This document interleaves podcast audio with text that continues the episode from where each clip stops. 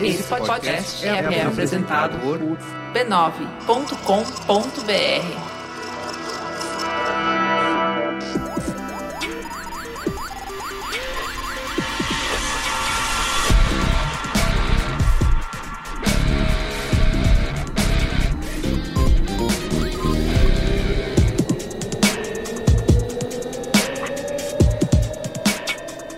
sou Carlos Merigo, esse é o Braincast número 350. Estou aqui hoje com Bia Fioroto, Olá, Braincasters! Luiz Assuda Opa, e aí? e temos nosso convidado super especial. Adoro quando a gente tem especialistas, né? Que a gente pode fazer perguntas que a gente não vai poder falar bobagem, vai ter alguém para nos corrigir. Estamos aqui com a Ailton Souza. E aí, Ailton? Bom, meu nome é Ailton Souza, também conhecido como Abu, e eu sou diretor da Microsoft para América Latina de inteligência artificial aplicada. Então a gente vai falar bastante de um tema bem novo aí, aproveitar que tem bastante gente com tempo disponível para poder aprender novas coisas e super contente de estar aqui com vocês. E Ailton, você nesse momento não está no Brasil, certo? Não, eu fico baseado aqui na Flórida, onde está a nossa sede da Microsoft regional para América Latina. Eu vim para cá há quase 10 anos, mas eu fico aqui na Flórida e no momento não tô podendo viajar, nem sair de casa, para falar a verdade, né? Exato, ninguém.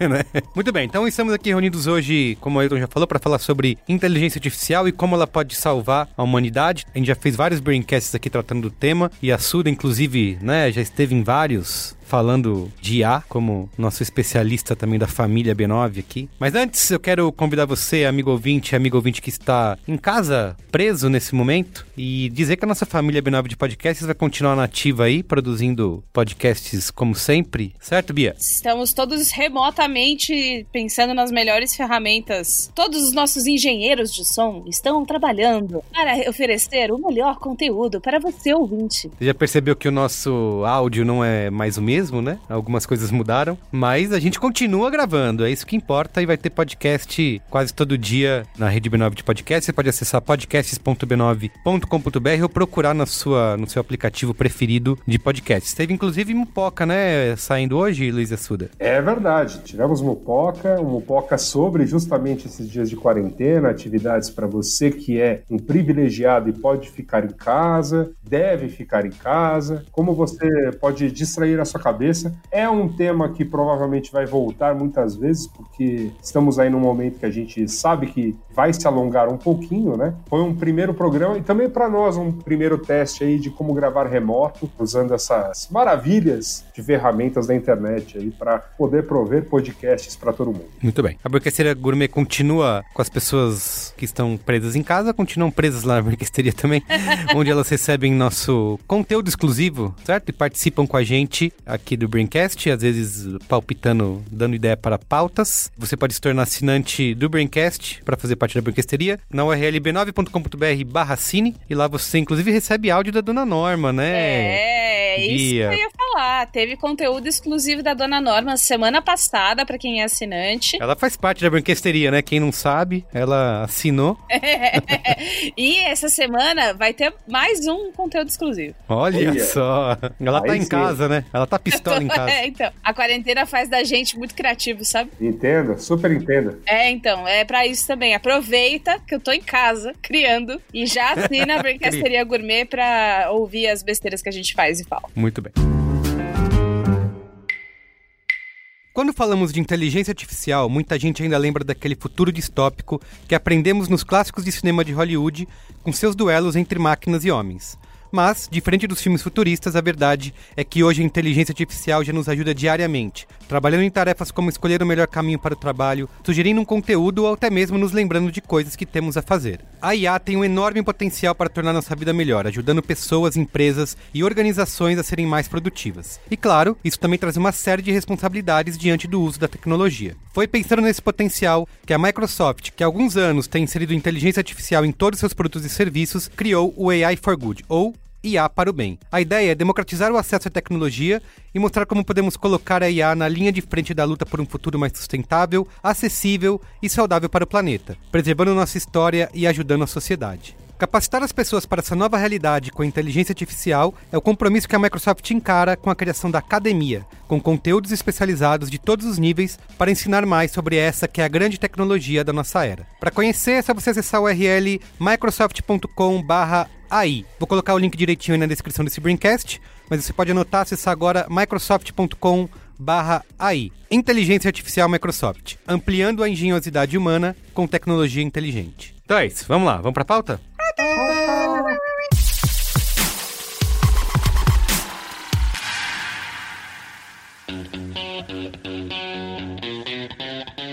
Muito bem, gente. A gente já sabe que a inteligência artificial, ou a IA, ou se você é, estudou em Brighton, você fala AI. Ou se você viu aquele filme também, você fala aí. Ah, é, é verdade.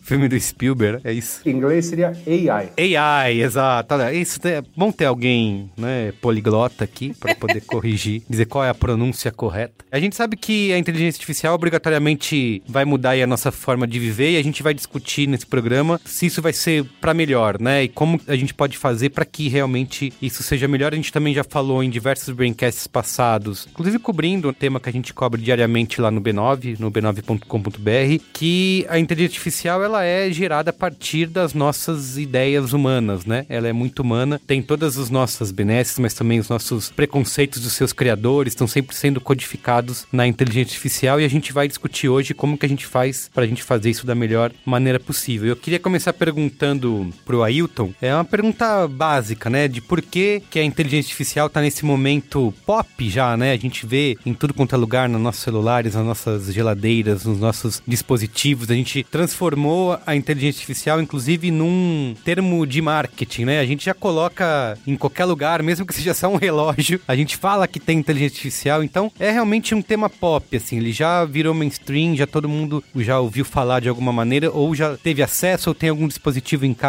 com inteligência artificial funcionando. Queria que você contasse pra gente, Ailton, como que a gente chegou, se a gente realmente já tá nesse momento de ter transformado a IA em algo pop, né? É super importante essa questão, porque, como você falou, virou uma palavra do dia a dia, né? Apesar uhum. de ser um conceito que não é novo, é um conceito de inteligência artificial, é um ramo de pesquisa da ciência da computação que tem quase 60 anos, eu diria, talvez até mais. A grande questão agora, no momento que a gente está vivendo, é o fato que a gente tem uma massa de dados crescente, tudo que a gente gera de dados através do celular, fotos que a gente tira, navegação, aplicações, enfim, tem um monte de dados que são gerados hoje em dia de uma forma exponencial, métodos ou algoritmos para poder, enfim, achar, por exemplo, correlações nessa massa de dados, então problemas estatísticos efetivamente, mas uma terceira coisa que conectada a essas duas, ou seja, conectada a algoritmos e dados disponíveis, tem uma terceira questão que é mais recente e que permitiu que a inteligência artificial fosse realidade, que é capacidade de computação praticamente infinita, porque hoje em dia a gente tem não só celulares que têm mais capacidade de processamento do que muitas máquinas gigantescas do passado, a gente leva na mão mais poder de computação do que todas as gerações anteriores somadas, na verdade. Se a gente pensar não só no, no quanto a capacidade de processamento, de computação cresceu, mas também no poder da nuvem, que hoje em dia qualquer pessoa, qualquer empresa de qualquer tamanho pode ter acesso à capacidade de processamento na nuvem, por exemplo, sem precisar ter um monte de máquinas, um monte de servidores dentro de casa. Então, quando essas três coisas viraram realidade, foi possível começar a explorar cada vez mais a teoria e a prática da inteligência artificial. Então, acho que essa convergência desses três fatores é uma coisa que permitiu a gente viver essa realidade de hoje em dia. Quando a gente fala de algoritmo, de poder de computação, essas coisas parecem uma coisa muito complicada, mas é uma coisa que, como você falou, já é parte do nosso dia a dia. Então, pra gente até desmistificar um pouquinho a inteligência artificial, eu costumo convidar as pessoas a fazer uma, um exercício comigo que é o seguinte: Carlos, Bia e Asula, vocês lembram o dia que vocês aprenderam a andar de bicicleta? E pode falar, não tem problema se algum de vocês não sabe andar de bicicleta, tá? Eu não sei andar de bicicleta, isso foi gatilho para mim. Ah. eu lembro, eu lembro bem. Eu também. Bia, assim que todo mundo puder sair de casa, Bia, a gente conversa sobre como é que a gente pode usar a inteligência artificial para melhorar a sua experiência com a bicicleta, né? Mas... Bacana, obrigado. Eu convido as pessoas a lembrar desse aprendizado de andar de bicicleta. Por quê? Queria que vocês comparassem agora com dois cenários que eu vou propor, de como é que vocês aprendem a andar de bicicleta. E Bia, observa outros exemplos que você, que você poder participar também. e a Bia, a Bia fica de fora dessa, mas a gente te chama já já, tá? Desenha aqui pro tio. Antes de falar de IA, a gente tem que ter uma experiência inclusiva, por favor, né? Então, Muito bem. por que eu dou esse exemplo da bicicleta? Porque eu imagino o cenário número um de como é que uma pessoa aprende a andar de bicicleta. O pai vira e fala: Meu filho, a força é igual a massa versus a aceleração. Então, considerando que você tem talvez 6, 7, 10 anos de idade, 20, 30, enfim. Ele fala assim: olha, considerando o seu peso, vamos dizer, entre 40, 60, 70 30 quilos, o peso que for, não importa a idade. Considerando essa questão, o seu centro de gravidade vai ter que estar mais ou menos aqui. Então, deixa eu fazer um cálculo aqui para você de qual é a velocidade mínima, que deve ser mais ou menos uns 4 km por hora para você poder manter o eixo, o centro de gravidade. Então, esse é o cenário número 1 um de alguém ensinando o filho a andar de bicicleta. Cenário número 2, como aconteceu comigo, por exemplo. Subi na minha bicicleta nova e meu pai, minha mãe e tal me colocaram em cima da bicicleta, vai meu filho! E me empurraram e aí eu me equilibrei durante alguns segundos, caí, chorei, montei na bicicleta de novo. Segunda, terceira vez já consegui andar um pouco melhor e todo ralado. Então a minha pergunta é: vocês aprenderam a andar de bicicleta do cenário número 1, um, com equações e tal, ou no cenário número 2? Não, foi número 2, foi número 2. Isso,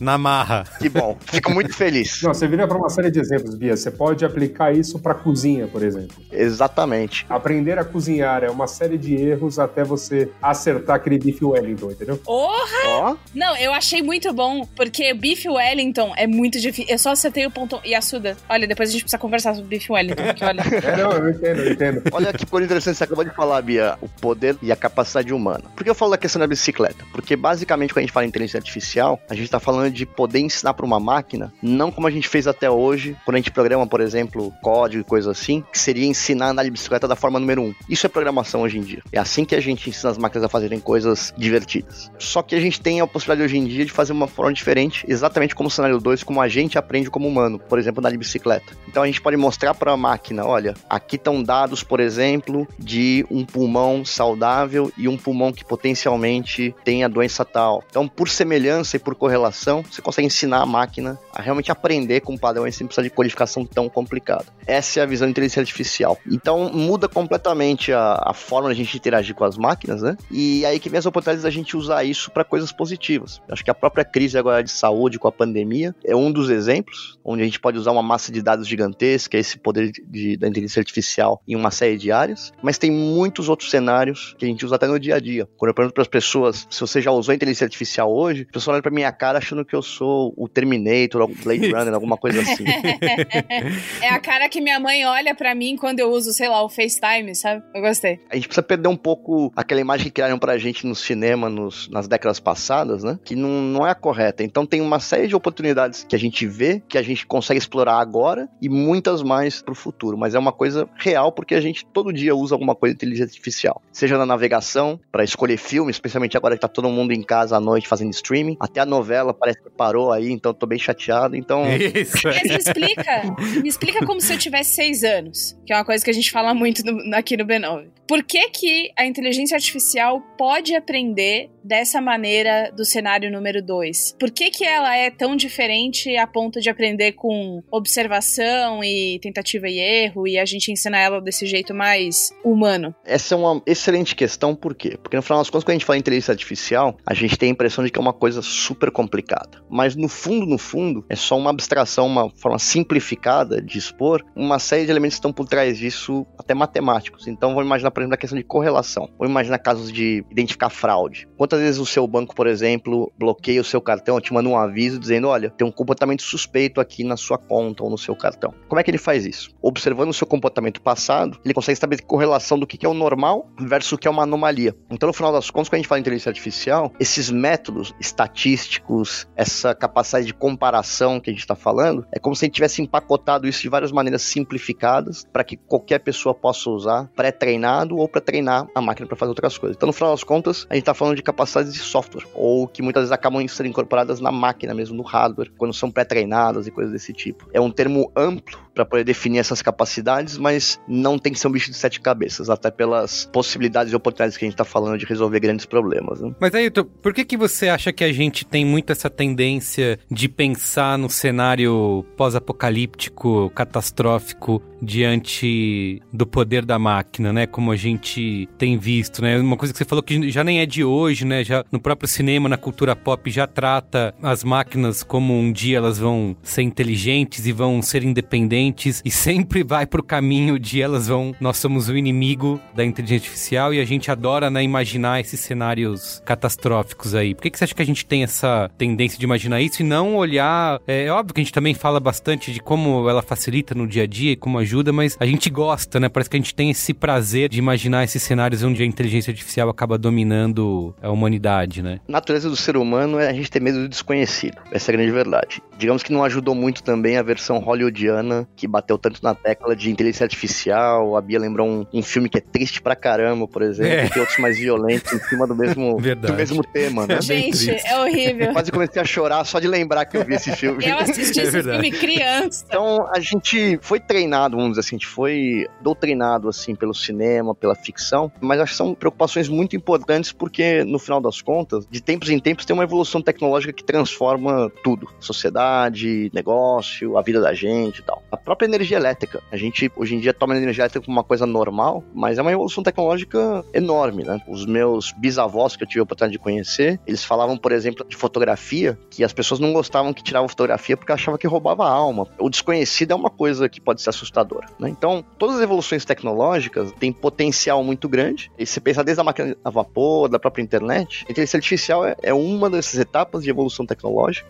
mas que representa realmente uma revolução importante. Eu acho que é super importante, como a gente fala até do princípio Homem-Aranha, né? Grande poder requer grande responsabilidade. Então é super importante que a gente seja consciente das oportunidades, mas também que a gente use essas capacidades tecnológicas, não só inteligência artificial, mas virtualmente qualquer coisa, que a gente consiga usar de forma responsável e definir realmente algumas, alguns padrões, alguns pilares fundamentais para poder usar isso de forma positiva. Por exemplo, na área médica, a gente falou agora do Covid-19, do coronavírus, dessa pandemia, mas tem uma série de usos existentes também de inteligência artificial, por exemplo, na parte de visão computacional. Então, de poder ver um exame, um raio-x, poder formar conclusões e poder identificar anomalias ou potenciais doenças, por exemplo. Então, se perguntar para uma pessoa que conseguiu ter diagnóstico mais rápido, porque uma tecnologia permite que ela tivesse um diagnóstico mais rápido, esse é o tipo de impacto positivo que a gente consegue ter porque tem impacto positivo na vida das pessoas. Essa é a parte que requer realmente grande responsabilidade para a gente poder tomar decisões importantes sobre como é que a gente quer usar essas tecnologias. Né? No caso agora dessa pandemia do coronavírus, você chegou a ver alguma coisa de como que a inteligência artificial pode ajudar a prever próximas pandemias? Eu sei que o Yasuda viu, você até compartilhou, né, uma, um, um, texto hoje. O que que dizia? Esse texto, ele batia, na verdade, em uma tecla que era o seguinte, ele questionava um pouco a fé que nós temos na inteligência artificial. A gente leva né, em consideração que, apesar de ir aprendendo com os erros, ela vai chegar às melhores conclusões. E, além disso, a gente alardeia né, que a inteligência artificial chegou a conclusões, por exemplo, ter previsto essa pandemia quando ela estava muito no começo lá na China, entre outros. Várias empresas emitiram né, seus press releases com esse tipo de informação. E o que ele questiona é que, para esse caso específico, até da Covid-19, cientistas de dados em posse dos mesmos dados chegaram à mesma conclusão. Ele também faz alguns questionamentos sobre a questão do que você faz com a informação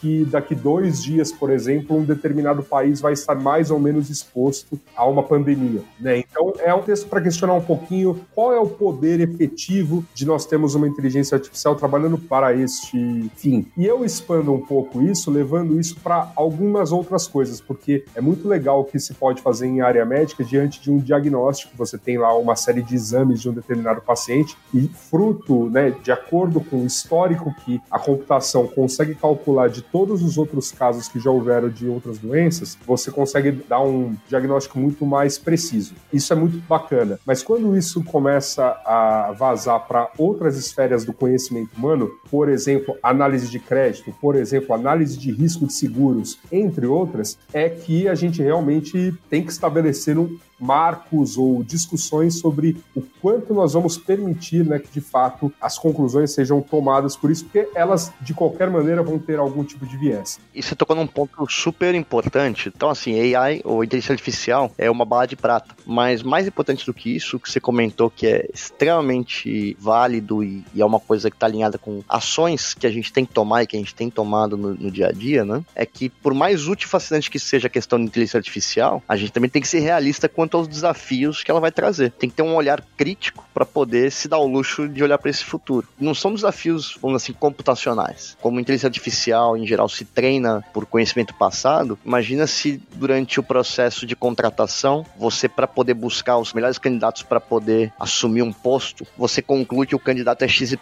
por conta dos padrões passados de contratação. Só que imagina que no passado os padrões de contratação talvez não tenham sido inclusivos do ponto de vista cultural, étnico, gênero ou outras questões que sejam importantes. Então é muito importante que o uso responsável da inteligência artificial seja considerado e que a gente também tome os cuidados importantes para que eventualmente um prejuízo passado ou uma limitação dos dados não afete, por exemplo, os serviços que têm consequências, como está falando crédito e outras coisas, né? Então é muito importante a gente adotar também procedimentos de segurança rigorosos, né? Quando tem, por exemplo, cenários de uso delicado. Microsoft, por exemplo, começou a trabalhar com vários players no mercado para desenvolver princípios éticos e princípios de uso responsável de inteligência artificial que são públicos hoje, são compartilhados com a indústria, com as pessoas, com governos e tudo mais. No final das contas, a postura é que o uso de tecnologia, em especial nesse caso de inteligência artificial, ele tem que ser guiado por uma abordagem ética. É muito importante ter, por exemplo, confiabilidade e proteção, não deixar que a complexidade da tecnologia alimente o temor de que as coisas possam funcionar mal diante de uma situação inesperada, ou causar danos às pessoas, né? Então é muito importante criar esses tipos de procedimentos e até ser responsável com a questão de testes antes de lançar algum sistema que tem impacto. Enfim, a confiança, no final das contas, que a gente vai ter na tecnologia e na inteligência artificial, ela vai ter que ser operada de, no final das contas, pensando na confiabilidade, na segurança, na consistência sobre diferentes condições para que a gente não tenha dúvida sobre os processos ou sobre as considerações éticas que estão envolvidas ali. Então, transparência, privacidade, transparência algorítmica, aquela coisa de o sistema me mandou fazer tal coisa, né? Não funciona assim. Você tem que poder ver qual foi o caminho até formar a conclusão de que aquele empréstimo era bom ou ruim. Ou quando você está assistindo filme via streaming, se você gostou de tal coisa, você deve gostar de tal coisa. Essa transparência de por que, ele acha que eu vou gostar disso daqui? Bom, porque você viu tal coisa. Então, esse tipo de transparência em vários níveis são considerações de uso responsável inteligência artificial para que a gente não caia nas armadilhas de um futuro distópico, né? Que a gente possa usar o melhor potencial da tecnologia e da inteligência artificial para o impacto positivo, para que as pessoas possam realizar mais coisas, fazer mais coisas, assim como as empresas fazendo mais coisas. Né?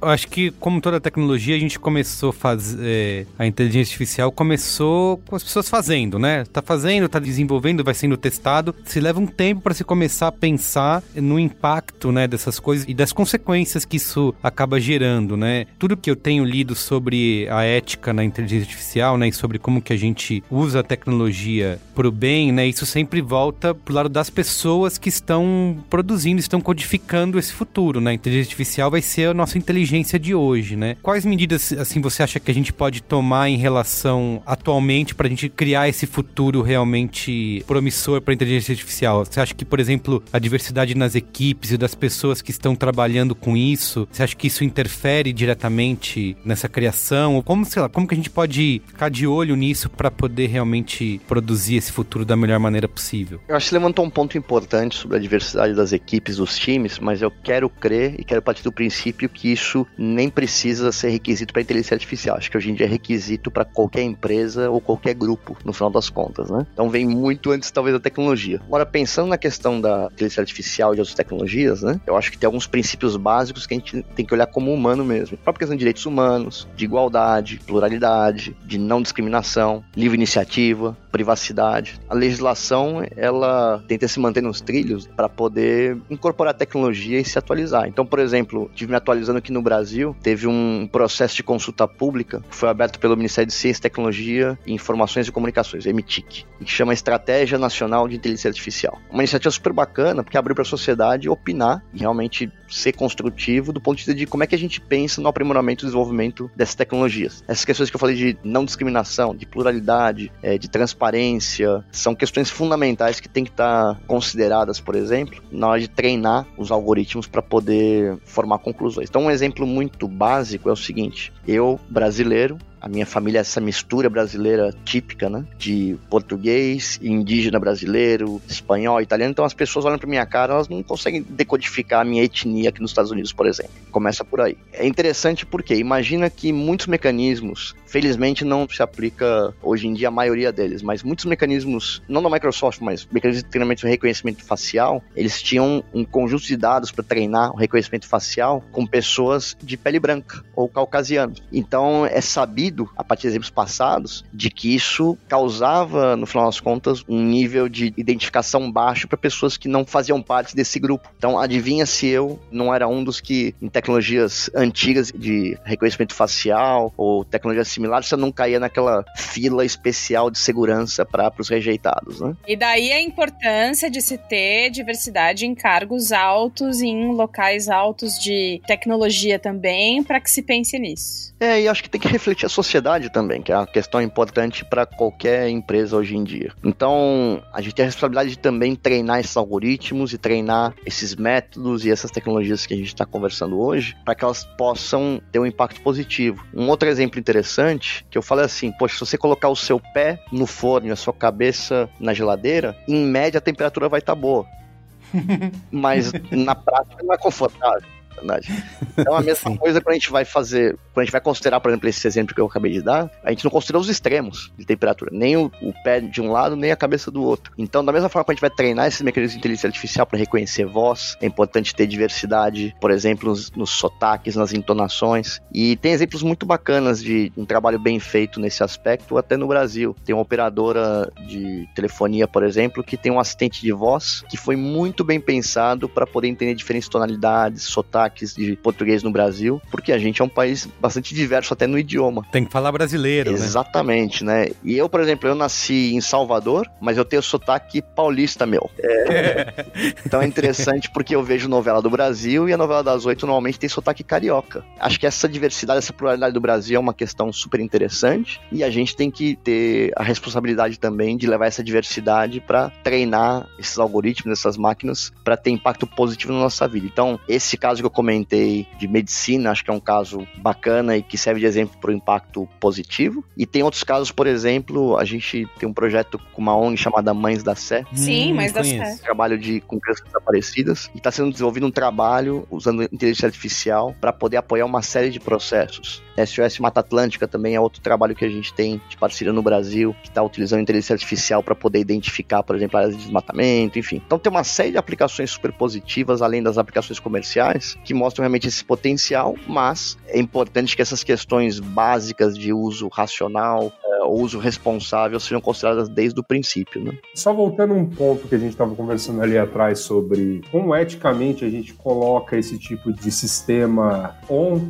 para ele começar de fato a funcionar, ou se a gente de fato precisa fazer rodar o máximo de testes antes de colocar ele para de fato tentar resolver algum problema. Eu estava lendo agora também pesquisando sobre a pauta sobre o quanto as grandes, né, as gigantes das redes sociais e da internet tiveram que colocar uma inteligência artificial para fazer o, né, o famoso NLP ali de identificação do que se fala a respeito de Covid-19 para identificar fake news ou não, ela já foi colocada à prova sem que essa tecnologia tenha ficado exatamente pronta. O artigo falava sobre assim, ela estar cometendo muitos erros ou enfim, isso não está sendo muito útil até para essas empresas para filtrarem o que de fato fato é fake news ou não é. E aí isso me leva né, a uma, uma outra questão que é a da própria cultura, não apenas do Vale do Silício, mas de toda a cultura startupeira que se colocou aí perante o mundo, que a gente vá testando as coisas, errando, e aí a gente vai ajustando no caminho. Mas nesse caso específico da inteligência artificial, quando você envolve um número gigantesco de dados, você naturalmente está envolvendo um número gigantesco de pessoas. Eu não sei se está no cálculo disso, tanto para a empresa onde você trabalha ou para as outras empresas que você tem contato, mas o quantos de fato a gente está esperando ter o melhor produto para sair lançando, ou quanto essas soluções de inteligência artificial até existentes no mercado não estão assim extremamente, não são extremamente falíveis, né? Eu acho que essa questão tem a ver com uma coisa que a gente falou no começo sobre a inteligência artificial, ela é um termo guarda-chuva para uma série de tecnologias, né? E não é para ser uma bala de prata que resolve todos os problemas da humanidade. Mas por outro lado, eu acho que tem uma questão na base disso tudo, que é primeiro uso responsável de tecnologia como um todo. A inteligência artificial acho que é, tá na ponta disso por conta das capacidades e possibilidades mas também por conta da responsabilidade que tem que estar em volta disso. E se a gente pensar no, enfim, nesse impacto positivo, é fundamental que a gente pense que o ser humano tem uma série de capacidades muito particulares. A inteligência artificial é um instrumento, no final das contas, que a Microsoft, por exemplo, vê como uma possibilidade de estender a criatividade e o impacto humano. Então, empoderar as pessoas e as empresas poder fazer mais e inteligência artificial é um, uma das formas de que isso aconteça. Agora, é muito importante, quando a gente fala desse, também desse uso responsável, ah, mas está pronto, não está pronto, identificar cenários críticos, né, ou cenários que sejam um uso mais delicado. Por exemplo, serviços que envolvam consequências. Então, dá empréstimo ou não dá empréstimo. Ou tem princípios, por exemplo, de uso responsável que determinam de que tem que ter transparência algoritmo para poder definir por que, que foi definido que sim ou que não. É, eu vi um caso recente, Ayrton, que era um, uma inteligência artificial, um algoritmo que identificava prédios e casas e construções que estavam adequadas para, por exemplo, resistir a um terremoto, né? Eu acho que foi um caso que aconteceu na cidade do México que foi utilizado para isso. Então é um caso muito sensível, né? Então se um algoritmo diz que aquela edificação vai resistir a um terremoto e as pessoas vão continuar lá, nada vai ser feito, então já existe aí uma responsabilização muito grande da tecnologia, né? Exatamente e outros cenários, por exemplo, de reconhecimento facial, tem um poder gigantesco, né, para resolver grandes problemas da humanidade, mas tem que ser usado de forma responsável e transparente. Quem tem acesso àquilo segue os princípios, a legislação local sobre privacidade, direito de esquecer, enfim, é muito mais complexo. Por isso que a questão da visão crítica e da transparência é importante para que a gente possa até estabelecer confiança na tecnologia. Tem uma, uma forma de ver a questão de confiança assim, que é consistência multiplicada pelo tempo. Ou seja, se você começa a fazer as coisas de forma consistente, nesse caso da transparência, por exemplo, exemplo, ao longo do tempo, você consegue gerar confiança de que você é consistente e transparente naquilo que você está fazendo. Por isso que essas questões de, como eu falei, de privacidade, de transparência algorítmica, transparência e também diversidade dos dados, enfim, todas essas questões que a gente está falando são princípios que tem que reger as decisões da gente para poder tomar as melhores decisões da tecnologia. Por exemplo, nunca deixar a máquina decidir questões de vida ou morte. Tem que ter uma pessoa para tomar decisões assim. Quem tem esse poder de decidir a vida ou morte? Ninguém, né? Eu acho que a supervisão humana em uma série de cenários é importante, mas também esses princípios que a gente falou de privacidade, é, de transparência, de justiça, né, de equilíbrio, pelo menos, da, da justiça, são, são questões que a gente tem que é, levar em consideração, especialmente para usos mais é, delicados.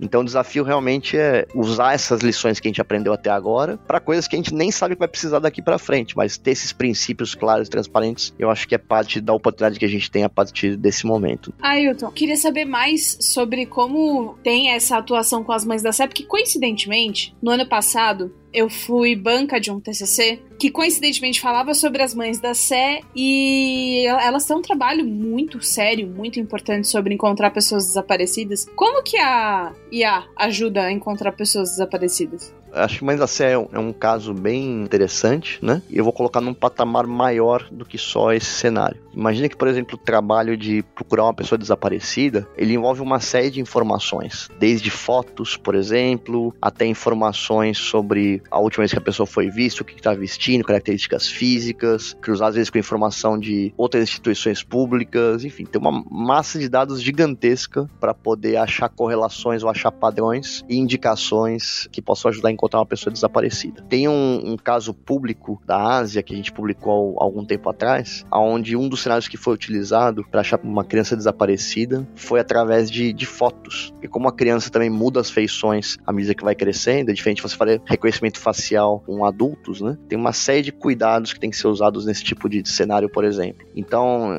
justamente nesse tipo de tratamento de grandes massas de dados, achar correlação, identificar fotos ou achar semelhanças ou achar diferenças né? Esse é o tipo de apoio que a inteligência artificial dá nesse tipo de cenário. Se a gente vê o impacto que é encontrar uma pessoa desaparecida na família, então esse daqui é um argumento enorme para eventualmente contrabalancear com preocupações que a gente tem em relação à inteligência artificial. Por isso que é tão importante a gente ter a visão crítica e discutir o tempo todo para poder tomar as melhores decisões, né? Então esse é um dos cenários que pode ser usado, mas tem vários outros que a gente pode explorar para esses cenários do bem, vamos dizer assim. Né? Eu queria perguntar, você falou sobre esses temas sensíveis, como que a gente resolve o famoso dilema do carro, né? Que toda vez que se discute inteligência artificial, todo mundo sempre cita esse exemplo de que é você vai entrar no carro que tá programado para te matar, que é a inteligência, o algoritmo vai decidir o que, que vai causar. A gente é muito noiado, cara. Né? Mas esse exemplo sempre vem à tona, né? Porque Sim. o algoritmo vai ser criado para criar, gerar o, o, menor tipo de impacto possível, né? Então, se está numa situação, num acidente de trânsito, onde você vai atropelar cinco pessoas, o carro vai virar pro outro lado, onde você, sei lá, vai morrer. Estamos levantando hipóteses, né? Programado para matar. É isso. Já pode virar um filme. É, então, olha que interessante. Sabe que ano que surgiu esse problema? Esse é um problema que foi proposto pela primeira vez em 1967. Ele é chamado problema do carro de trem, ou problema do bonde, depende de quem contasse para você, né? Isso, é verdade. Já vi, ouvi falar sobre isso. Era um trem no exemplo, né? E não um carro tinha como puxar uma alavanca que ia colocar o trem para atropelar cinco pessoas ou atropelar uma pessoa. Quem tem esse poder de decidir? Porque uma das coisas que a gente vê também é assim, o problema do carro autônomo. Olha, se ele não vai frear, então se ele ficar na rota que ele tá, vai bater no carro da frente e matar X pessoas. Vira pra esquerda, bate no ônibus que tem 32 crianças. Vira pra direita, cai num precipício, só mata o motorista. Pessoal, não, não, então mata o motorista, por exemplo. Menor dano, legal. E se o motorista é você, você vai decidir da mesma forma? Dan, dan, dan. E se o motorista não for você, mas uma das crianças que estiver no ônibus for sua ou for do seu círculo? Então esse é um, é um dilema, né, que acho que é importante colocar na mesa o tempo todo, para ilustrar o quanto que é complicado deixar uma máquina automatizar um, processo desse, por exemplo, moral, que é muito complicado até para o ser humano resolver. Tanto é que antes de falar de inteligência artificial, em 67 esse problema já estava na mesa, né? É o dilema original, né? Mas é, eu acho que é aí que vem a questão de a gente poder discutir isso e discutir também mecanismos para que a gente possa endereçar isso da melhor forma possível e evitar também usos que vão contra, é, vamos dizer assim, os princípios mais básicos que a gente tem na sociedade. Né? Uma coisa que eu vi também bastante no SXSW ano passado, muitas pessoas, especialistas e até as próprias empresas falando bastante de regulação, né? De como que a gente vai, a partir de agora, com a tecnologia instalada, de como que a gente cria uma, uma legislação que possa entender né, todos esses dilemas e todas essas consequências e os benefícios e que uma tecnologia como essa pode trazer. E eu queria saber de você, Ailton, como que a gente pensa isso futuramente, discute, coloca isso no debate público nos próximos anos? Apesar de eu ser tecnologia e não da, da área legal, né, eu vejo uma oportunidade e um desafio interessante, porque tem uma série de projetos de regulamentação para manter os padrões de uso da tecnologia, prevendo eventualmente criação de regras para o uso de inteligência artificial. Então, a questão é que para definir assim direitos, deveres das empresas, das pessoas físicas e o poder público, é uma área muito ampla. Mas eu acho que é super importante ter em mente é, alguns fundamentos, ou os princípios, né, para que eventualmente seja através de legislação, políticas públicas, isso possa se materializar. Esses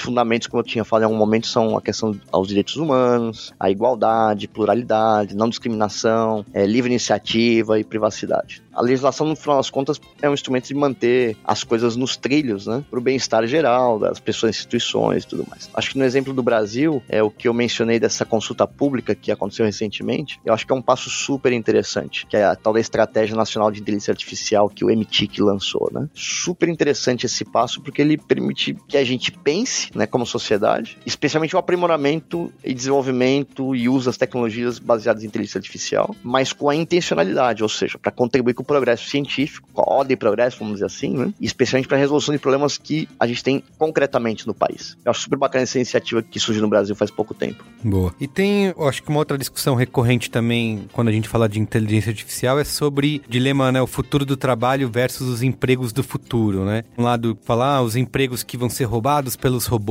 e tudo, e tem um outro que, ah, mas olha quantos novos empregos que a gente nem imagina que existiriam que vão ser criados nesse futuro próximo devido tecnologia. Qual é a visão que você tem disso? A questão da mudança do perfil do emprego, ela não é uma questão nova. Então imagina quantas pessoas que viviam em torno da estrutura que a gente tinha de cavalos nas cidades antes de ter carro. Isso veio mudando. Eu, eu, eu sempre conto um caso pessoal que eu falei da minha família que tem essa mistura espanhol, italiano, português, nativo brasileiro e tal. Então meus bisavós, quando vieram da Espanha e da Itália, dizem que meu avô, na, meu bisavô na Itália era especialista em caçar animais selvagens. Especialista? É, não, o cara mais conhecido da região do Vêneto em 1800 e bolinha, caçador. Só que quando eles tiveram a oportunidade de vir pro Brasil, até por questões socioeconômicas, culturais, demográficas da fome na Europa, o meu bisavô, por exemplo, que era especialista em caça, nem tinha esse tipo de animal no Brasil. Muito menos lá em São Simão, na divisa com Minas Gerais, que é onde ele foi parar perto de Ribeirão Preto. Então ele precisava aprender sobre a cultura do café. Os filhos dele precisaram aprender outros ofícios, porque o café já não era mais a fonte da riqueza do país e do estado. O que a gente está vendo agora é um cenário que a gente já viu antes em outras aplicações, mas o aprendizado, acho que de outras gerações, é, é justamente equiparar o aprendizado com a força de trabalho. Estava vendo outro dia uns dados do Fórum Mundial de Economia, né?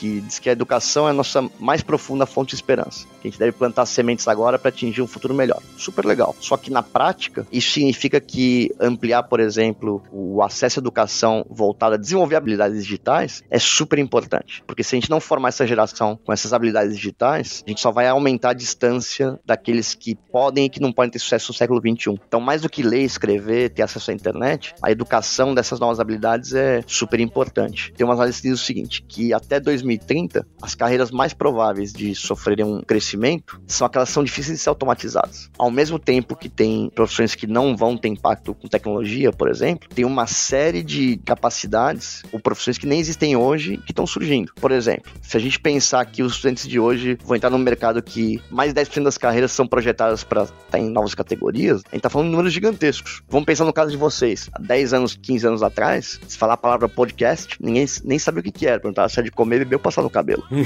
então acho que essa questão de a gente estar tá atento de como é que a gente está formando as gerações agora é super importante para preparar essa geração para conquistar, enfim, os espaços que o mercado requer. Né? Cientista de dados, por exemplo, UX designer, enfim, tem um monte de nomes novos de profissões que 5, 10 anos atrás não significava nada e que hoje em dia tendência. Né? Essas mudanças que estão acontecendo são, não são novas, a gente já viu em outros momentos da história, mas a gente tem a oportunidade de usar esse aprendizado para poder acelerar a questão de educação, formação e reeducação do talento. Na pauta tem um texto que fala sobre como, às vezes, para a inteligência artificial ser boa, ela precisa saber quando ela não está sendo boa. Exatamente. Sobre educar a inteligência a saber levantar a mão para falar isso eu não sei, ou isso é um dilema que não é para máquinas resolverem, enfim, e aí a importância de ter uma supervisão humana. Mas aí, eu queria fazer uma provocação. Vamos lá. Fazer uma provocação. Quando é que a ajuda humana, a supervisão humana, e se não for, bem, não é? Mas tem algum momento que a supervisão humana atrapalha eu acho que uh, tem algumas coisas, né? se a gente pensar, por exemplo, no, em coisas do dia a dia. Eu vi um estudo uns meses atrás que colocou para alguns especialistas analisar um raio-x de pulmão, nesse caso, para ver se achavam alguma anomalia. E especialistas, assim, de muito renomados, tá um grupo gigantesco. Não lembro agora quantos, mas assim, era um grupo bem grande e qualificado. E surgiram várias teorias, várias hipóteses, várias respostas para o que cada um achou nesses raios-x, né? E o interessante é que no meio do raio-x... Do raio-x... do Raul-x. Eu amei Raul-x. Raul Toca Raul, né? Mas a... Esse... Uh, então no meio do raio-x tinha uma uh, tinha um gorila, uma figura de um gorila que ninguém viu. Então é similar àquele vídeo que surgiu há um tempo atrás que contar quantas vezes passava a bola de não sei que cor e as pessoas ficavam contando não percebiam que tinha um gorila aparecendo no meio do cenário, né? No final das contas é uma característica cognitiva do ser humano. A gente tá tão focado em contar quantas bolas ou esse do raio-x tão preocupado em olhar o raio-x que ninguém percebeu que tinha uma anomalia lá chamada um gorila no meio da sala, um gorila no meio do raio-x. Então, eu acho que a gente tem a oportunidade de entender quais são as nossas características cognitivas e também as limitações dela, porque no final das contas tem coisas que a máquina pode ajudar a gente a tomar decisões melhores. A máquina pode olhar, por exemplo, nesse caso do raio-x, poder olhar milhões de raio-x ao invés de só 50 ou 100 em algum período de algumas horas, né? E poder ajudar num diagnóstico melhor. Ou poder olhar padrões em relação a fraude ou a funcionamento de uma máquina para poder avisar que o elevador precisa de manutenção antes dele quebrar. Então, eu acho que é super importante a gente também, como humano, entender as nossas capacidades e usar o melhor delas e usar no final das contas a inteligência artificial e essas capacidades tecnológicas como uma extensão da nossa capacidade humana, um complemento e certamente não acho que tem espaço para ser substituto. Eu tenho uma visão um pouco mais pessimista e, ela é embasada até pelas próprias empresas, líderes em investimento em tecnologia e principalmente em, até que estão investindo bastante em inteligência artificial, são esses grandes empresários os primeiros a virem a público falarem coisas que aqui no Brasil a gente só ouve o Eduardo Suplicy falando, que é a questão da renda universal, renda básica ou qualquer coisa que o valha, porque eles têm uma ideia dessa dimensão de que por mais que surjam novos empregos ou novos tipos de emprego possibilitados pela tecnologia, esse grau de disrupção que nós estamos tendo com a inteligência artificial e o número de seres humanos que nós temos hoje no planeta, talvez essas contas não fechem. Eu só deixaria essa, essa visão um pouquinho menos otimista em relação a tudo isso. Não desmerecendo a tecnologia, que ela continua sendo fascinante, né? A parte que diz respeito a que a gente pode analisar com dados e aprender para fazer melhor é sempre algo bom para a humanidade como um todo. Mas a parte que diz respeito ao trabalho me preocupa bastante. Eu não sei se a gente se alonga um pouquinho nesse, nessa discussão. Você tocou um ponto importante, na minha opinião, para as coisas funcionarem bem e de forma responsável e da forma como deveriam, né? Requer atenção e ação da gente de qualquer forma. A opção de não fazer nada, ela não, não existe, né? No ano passado, por exemplo, a gente lançou uma plataforma aberta chamada Academia IA de Inteligência Artificial, que tem 12 cursos de inteligência artificial, desde a coisa mais básica até a questão de tecnologia mais avançada, linguagem de programação, aplicações e tal. Tem seis parceiros estratégicos que trabalham com a gente nessa academia. Essa é uma, um exemplo de iniciativa de ação mesmo. A gente não ficar parado esperando que as coisas vão acontecer naturalmente. Então, essa responsabilidade de ação ligada à educação, por exemplo, acho que é super importante. A mudança do perfil de trabalho. Tem um estudo da Care Frontier que mostra que, olhando a questão do trabalho no Brasil, pensando nessas mudanças de perfil por causa de inteligência artificial, outras coisas, né? Tem vários cenários que eles projetaram, né? E em alguns deles projetam mais de 100% de novos postos de trabalho criados, que seriam mais ou menos 26 milhões de empregos novos em um dos cenários. Tem setores do tipo manufatura, com mais de 70% dos empregos que podem ser criados. Tal. Então, tem uma série de possibilidades, mas é importante a gente pensar nisso de forma responsável e tomar realmente as ações para que isso seja realidade, que a gente possa tomar proveito, no caso do Brasil, das oportunidades que vem daqui para frente, porque até por conta da realidade da pandemia agora, certamente vai mudar tanto o perfil do trabalho de qualquer forma, cada vez mais trabalho remoto e outras coisas que não sei se a gente tem outra opção que não seja abraçar essas mudanças e, e assegurar que a gente está tomando as ações mais importantes para que essa mudança seja benéfica para todo mundo. Né? E já que a gente está perguntando aqui nesse Braincast sobre se a inteligência artificial pode salvar a humanidade, ela vai ser necessária não só para detectar pandemias, mas outras coisas que possam nos afetar e para evitar a sexta extinção, né? Nossa. Furacões, terremotos. Tem coisa acontecendo agora, né, de inteligência artificial. Então, o último exemplo que eu queria dar nesse caso é o Centro de Controle de, de Doenças dos Estados Unidos, o CDC. Ele lançou um bot que interage por texto para as pessoas fazerem avaliação de saúde para ver se deveriam fazer o teste contra o COVID-19 imediatamente ou não e orientar sobre onde tem um lugar para ser testado e outros procedimentos, né? Isso, que já evita que ela precise procurar sair de casa, né? Ela já começa um diagnóstico ali uma antes. Triagem. De... Uma triagem, exatamente. Exatamente. Então a, história de achatar a curva, o trabalho remoto é uma realidade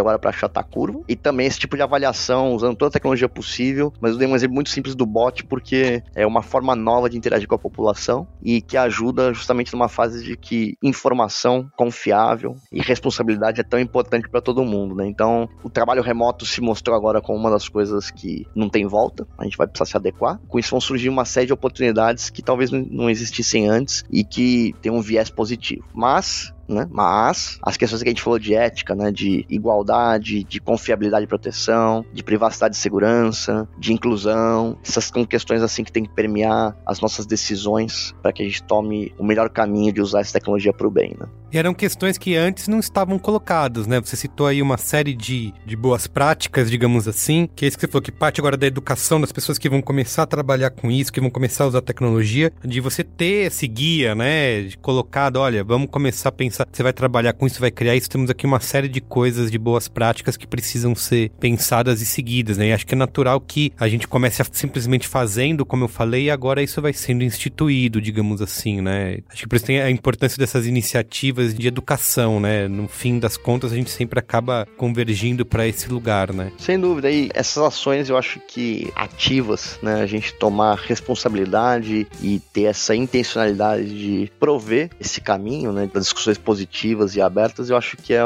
um ponto importante para que a gente possa, enfim, direcionar esse esforço, direcionar essas capacidades e possibilidades para resolver problemas tão complexos que a gente tem no, no mundo hoje em dia. Então a pandemia é um, mas tem muitos problemas complexos que a gente tem o potencial resolver de uma forma que talvez há 10, 20 anos atrás não existisse. Então a gente olhar a agricultura de precisão é um excelente instrumento, né? É onde a inteligência artificial está inserida, por exemplo, que pode resolver problemas ligados à fome ou à indisponibilidade de alimentos, que são problemas que a gente tem em tudo que é lugar. Eu vejo a oportunidade, mas também a responsabilidade que a gente tem de caminhar para os melhores cenários possíveis, né? Eu queria terminar de coração quentinho, porque ontem, por exemplo, eu tava em casa, terminei de trabalhar, fui fazer minhas coisas e tal. E aí eu lembrei, eu tenho uma Alexa, a assistente pessoal da Amazon. Com ela dá para você jogar vários joguinhos e você não precisa só, ela não é só funcional, tipo, ah, Beatriz, vai chover amanhã. Ela fala e faz outras coisas também. E aí assim, eu passei um tempão jogando show do milhão com ela. Fica a dica, inclusive, um pré qual é a boa, dá para jogar show do milhão, se você tiver uma Alexa, com a voz do Silvio Santos. E uma coisa que eu fiquei pensando depois disso foi se existe algum estudo sobre fazer companhia para pessoas que se sentem solitárias, ou se isso ainda. É, eu queria até aproveitar essa pergunta da Bia para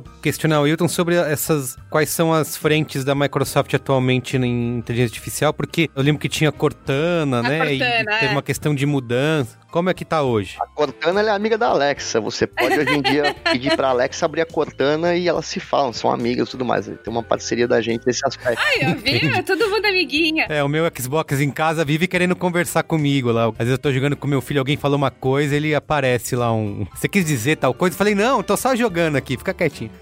Deixa jogar, né? É isso.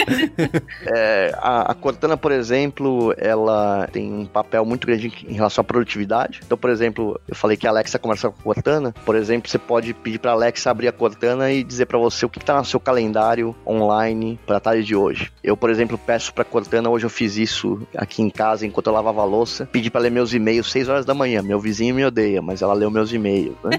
Então, Quarentena, tem que fazer o que tem que fazer. Apesar é dessa ser uma, uma face mais visível de inteligência artificial pra gente, a inteligência artificial está presente em uma série de iniciativas que a gente tem, não só força de produtos, pensando na nuvem, que a gente chama de Azure, Ou na parte de produtividade, que as pessoas conhecem mais o Office, mas tem um monte de capacidade de produtividade. Até para trabalho remoto tem o Teams, que muita gente está usando esses dias para trabalhar remoto e tal. Já usei o Teams. E é super interessante porque tem um monte de elementos de inteligência artificial incorporados na família Office. Tem o PowerPoint Designer, por exemplo, que ele te sugere, em função do que você colocou na, no slide, ele sugere uns formatos, sugere o, as cores tal, para ficar mais legal. Essa é uma coisa que está bastante presente. Mas tem outras iniciativas interessantes, pensando nesse impacto impacto positivo e responsável que a gente está falando. Então tem uma iniciativa chamada uh, AI para o bem, que é o AI for Good a gente está investindo uma cento e, acho que são 115 milhões de dólares, né, ah, ao longo de cinco anos, para poder prover fundos para auxiliar em esforços humanitários utilizando inteligência artificial. A ACD é um caso que a gente já trabalhou, eu citei Mães da Sé, citei SOS Mata Atlântica, e esses são alguns das instituições que receberam fundos de investimento para poder contribuir com causas humanitárias. Né? São casos que a gente sempre tem orgulho de, de ver funcionando e ver o impacto que traz para a vida das pessoas. Né? Esse lance da companhia que a Bia falou, eu cheguei até a ver algumas iniciativas assim também de da inteligência eh, conectada a dispositivos, da robôs que fazem companhia, por exemplo, para idosos, né? No, vi algumas iniciativas japonesas, inclusive, onde tem uma grande parcela da população idosa, às vezes vivendo sozinho em casa. Você tem essas iniciativas mesmo de fazer companhia, de conversar, de se parecer um ser presente, né, na casa da pessoa e como que isso ajuda na saúde mental, né, dessas pessoas.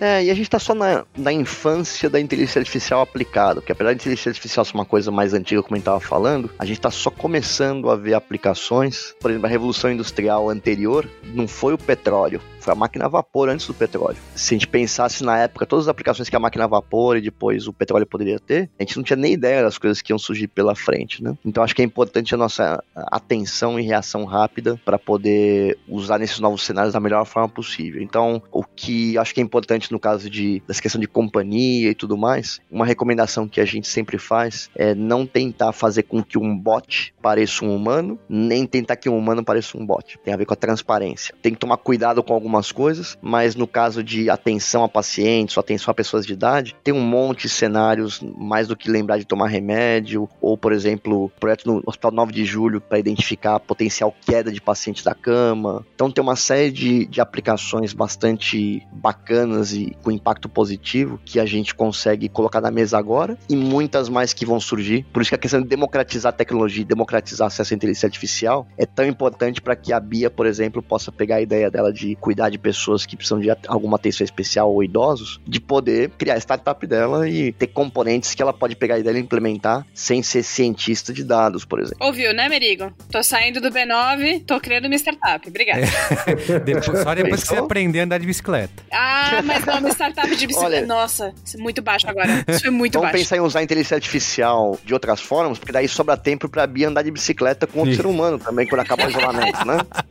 É verdade. Mas eu acho que essa, as coisas que a gente falou hoje sobre a responsabilidade mesmo, a intencionalidade, esses princípios de, de uso responsável, eu acho que eles têm que permear as decisões que a gente toma daqui para frente. E vem muita coisa por aí, né? Animal. Muito bom. Então é isso, gente. Vamos com a boa? Qual é a boa?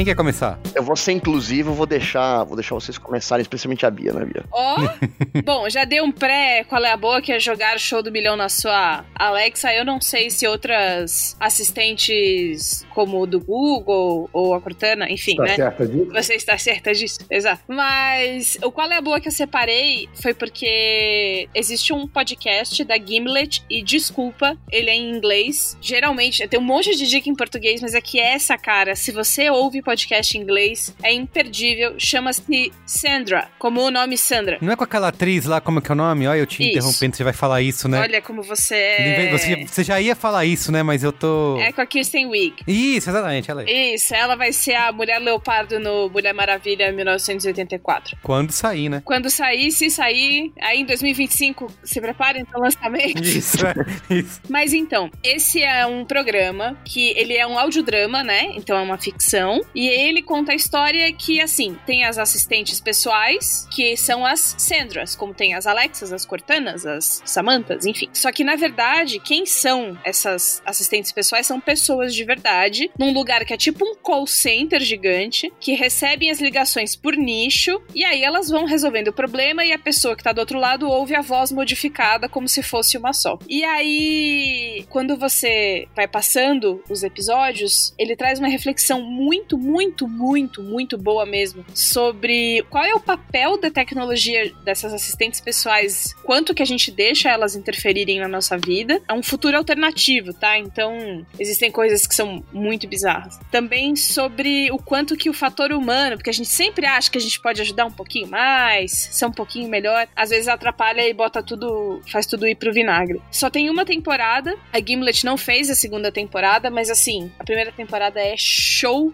de bola, Sandra, e tá em todos os tocadores de podcast. Muito bem. Vou falar meu qual é a boa aqui, tá? Rapidamente. É um filme que tá no Netflix, que vai ser inclusive pauta do cinemático na semana que vem. Aliás, queria recomendar você que ainda não viu, a gente lançou o cinemático essa semana sobre Contágio, né? Um filme de 2011, mas que retornou aí às paradas de sucesso. Tá? Se você quiser se desesperar um pouco, você pode ouvir lá em cinemático.b9.com.br. mais. Mas eu quero também recomendar um filme que não é nada leve, pelo contrário, que tá na Netflix, que é um filme espanhol, chama O Poço, ou a plataforma em inglês, ou El Royal, no idioma original. Nossa, Anitta, não sabia que você tinha vindo pro programa hoje. Viu? Três idiomas. Caramba!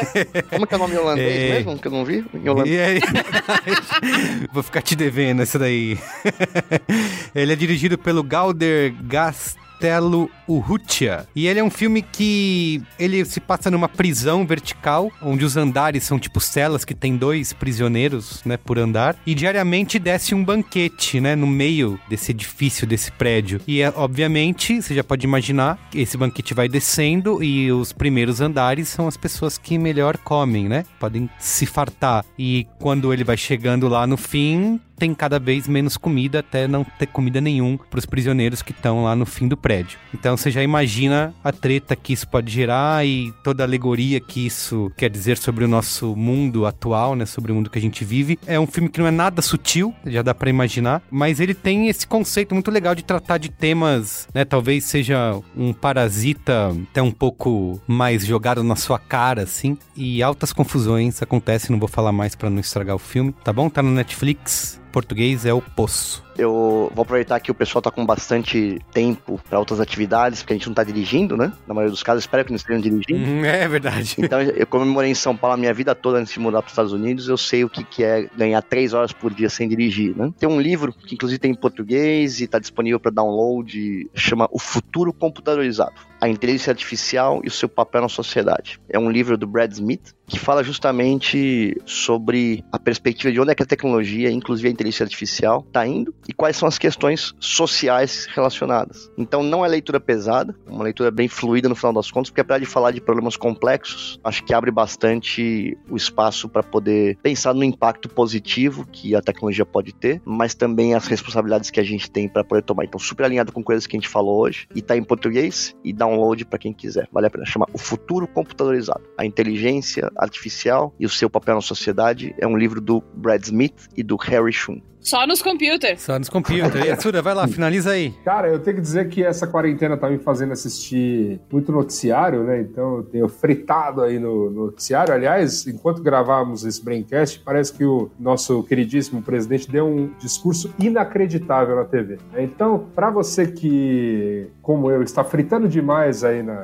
momento, há também a possibilidade de às vezes dar uma desparecida e eu o faço assistindo a esses gloriosos programas de reforma e cozinha. Né? yes! Eu e Luiz e Gino já falamos muito desse amor que temos para com certos programas aí da televisão paga, não é mesmo? Mas eu estou levando esse amor a, a novos extremos, a extremos que eu desconhecia. Porque na minha atual TV a cabo tem dois canais que são exclusivamente focados, um em cozinha e o outro em reformas. Então você tem programas de reforma 24 horas por dia, programas de cozinha 24 horas por dia, leva esse tipo de programação a bizarros ainda mais mais bizarros. É o poço. Esse é o verdadeiro poço. Eu queria ser seu vizinho com os problemas de cozinha, mas eu não queria ser seu vizinho se você tivesse com as ideias de reforma, com certeza, né? ah, não. não, mas o lance todo do, programa, do bom programa de reforma é você ver como poderia ser muito foda a casa que você poderia morar, mas ela não é, entendeu? é, mas você nunca nem pôs o rodapé, né? Você deixou pra depois. É, exatamente. Assim, é, é tudo na, na coisa de, nossa, a vida poderia ser muito melhor, mas não é. Enfim. No caso da cozinha, não. No caso da cozinha, eu tento aplicar bastante coisa do que eu vejo, mas é que esses canais que são especializados, eu tô falando do HGTV, que se escreve HGTV, e do Food Network. Você tem uns programas, por exemplo, eu, eu fui deparado assim umas duas da manhã com um programa especializado em brunch. E brunch, todo mundo sabe, ou assim, quem não sabe, saiba agora, que é basicamente uma combinação de ovos, né, um, uma proteína animal e bebida. E mais nada. E, sei lá, rabanada, no caso, um doce. É, brunch é a junção de breakfast e lunch, que é tipo. Como é o café da manhã no almoço, é basicamente isso. Isso, isso. É comida de café da manhã, mas mais ou menos perto da hora do almoço. É, é tipo o que a gente fala de almojanta, sabe? Isso. Só que no caso do, dos cardápios, né, tradicionais de brunch e tudo mais, aqui em São Paulo você pode desfrutar em alguns lugares, quer dizer, poderá daqui a alguns meses. Eventualmente. É, é, assim, são variações de ovo, então você pode pedir o teu pochê, mexido, omelete, uma variação de um tipo de pão que vem junto, uma torrada, um brioche, uma proteína que pode ser um bacon, um salmão defumado, no máximo assim, um doce que pode ser um donut, uma panqueca doce ou uma, uma rabanada, né, que lá eles chamam de French toast. Tá liberada a birita nessa refeição que você pode tomar ou Blood Mary ou mimosa. Agora eu fico pensando assim, como fazer um programa de receitas, então não é um programa, são vários programas com receitas pro brunch. São basicamente quatro ou cinco receitas. É fascinante, eu estou me questionando bastante durante a pandemia. Trarei a resposta para vocês daqui dois meses. Essencial, serviço, hein? Nossa, Oferecendo serviço pra audiência. Perfeito, é isso. Muito bem. Então é isso, gente. É isso. Tem momento Faustão. Tem momento Faustão? Manda bem então. Como você tem momento Faustão É. na, na quarentena, ô Yasuda? Porque faz tempo que eu não venho. Ah, tá explicado, tá bom. Esses seres humanos me encontraram antes da quarentena começar. Então, eu gostaria de mandar um abraço pro Gustavo Araújo, que encontrei em Pinheiros, e pro Elias Nasser, que encontrei no Café Glorioso aqui no Antônio Carlos Urbi. É, um grande abraço, tá tudo fechado. Espero que vocês estejam seguros em casa. É isso aí. Então tá bom, gente. Obrigado, viu? Foi muito bom. Valeu, Ailton. Valeu, Bia. Valeu, Luiz e Assuda. Gente, muito obrigado. Fiquem seguros em casa, tá bom? Obrigado, gente. Tchau. Tchau. Até mais.